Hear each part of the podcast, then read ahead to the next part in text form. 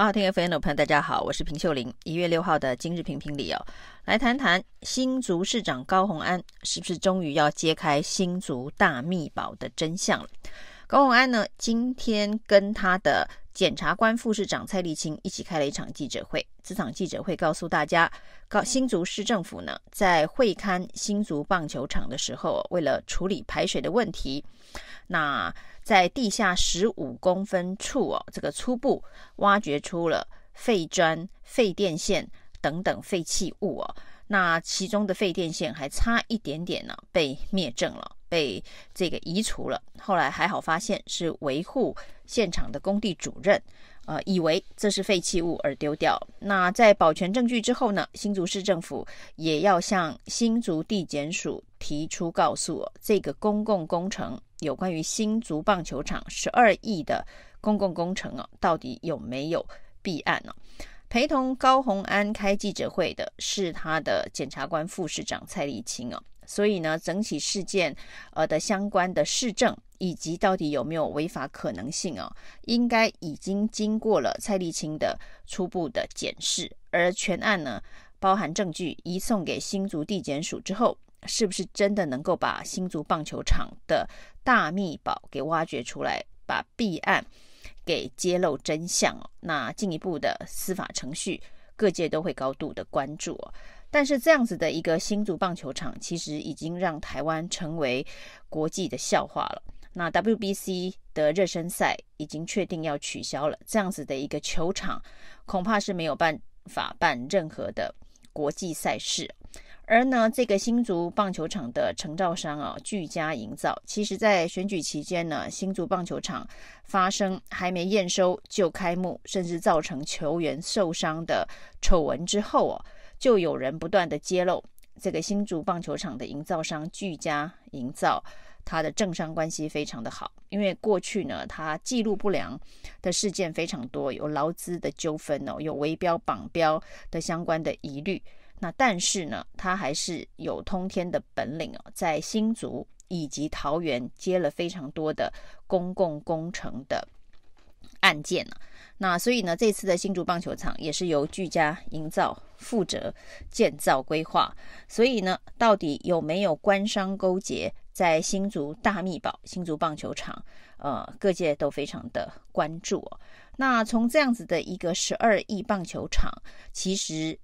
人民对于民进党政府执政啊，很多的不信任在于呢，到底有没有利用公帑从私利，呃，图利跟自己友好的，不管是厂商或是政治人物，也就是把呢公家的预算拿来绑自己的庄脚，这样子的一个疑虑。那这件事情呢，牵涉到政府花钱的方式以及花钱的严谨。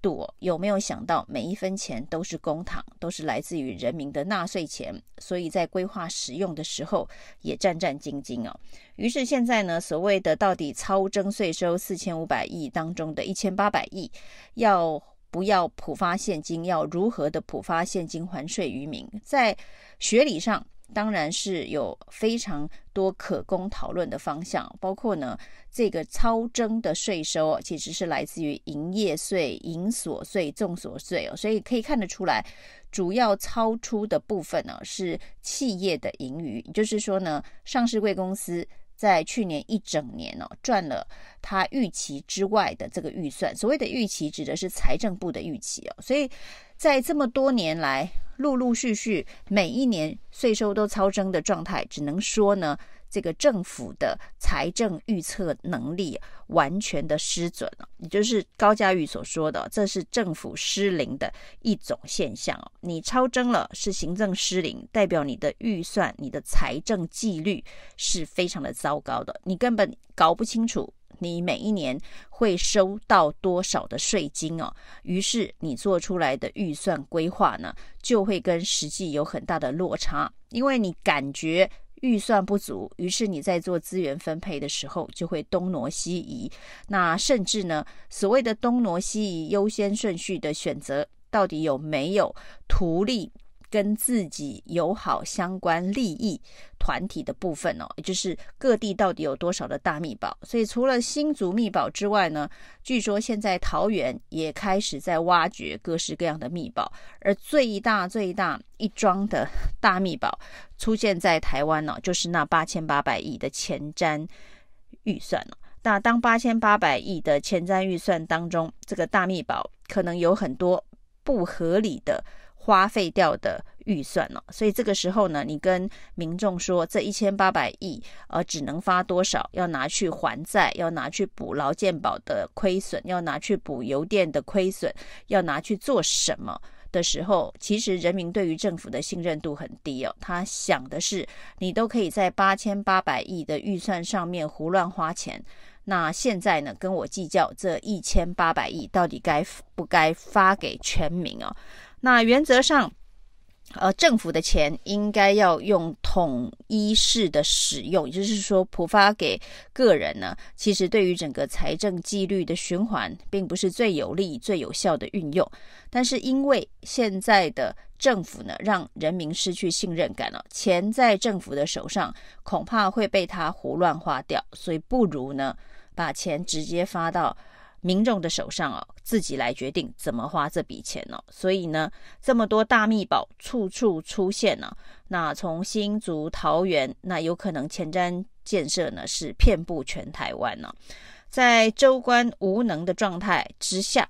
百姓呢也只好坐地喊价，就是发六千太少，应该发一万哦。那其实呢，呃，把四千五百亿全部发掉，每个人拿两万。这件事情也许对于人民百姓来讲，此时此刻可能是觉得最公平的方法。为什么会觉得需要用这样的方法？就是政府无能、没有效能，而且政府呢，甚至有贪赃枉法、贪污的疑虑的状态之下，钱给的越多，这一个藏污纳垢的事情就会越多。那这就好像是台南所发生的地底下一挖有炉渣。光地面上有光电的利益哦，那新竹棒球场地底下一挖有废电线，有这个砖块哦，这个垃圾毒物的掩埋场啊，居然已经成为台湾这片大家所爱的土地上面下面一个最难堪的场景哦。台湾这片土地里头埋了多少